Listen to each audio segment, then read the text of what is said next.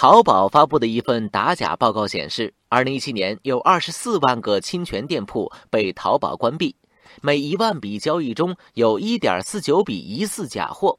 但是，造假的源头和市场依然存在，并且向国外以及其他平台流窜。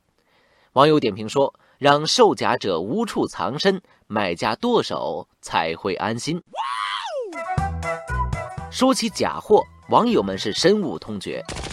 不过，一目了然的假货，大部分的消费者都不愿意购买。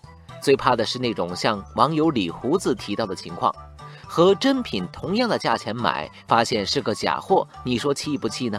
甚至有网友像守时先生一样，花了上万块买的东西是假货，从此不再信任网购平台的人大有人在。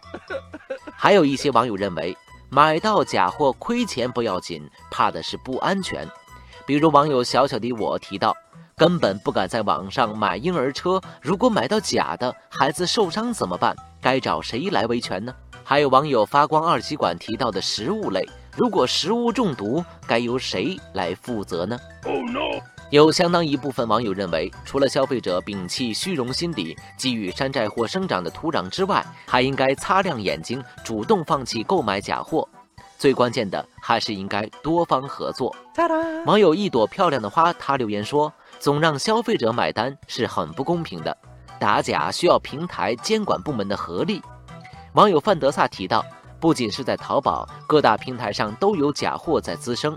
这边被堵住，转战另外一个平台；那边被查封，换一个号继续经营。这给监管也带来了难度。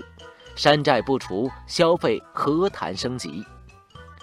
网络商品打假是一个老生常谈的话题。通过努力，山寨货已经由明目张胆转变为地下游击。但是很难彻底杜绝。网友费德烈说：“消费者有正品意识是釜底抽薪的最好方法，但是这一点任重而道远。目前是需要各大平台都能像淘宝一样主动打假，上线一个关闭一个，让山寨货无处藏身。最后还需要增加山寨厂家的违法成本，封堵住狡兔三窟。”如此才能保障消费者的合法权益，促进企业的良性发展，加快消费升级。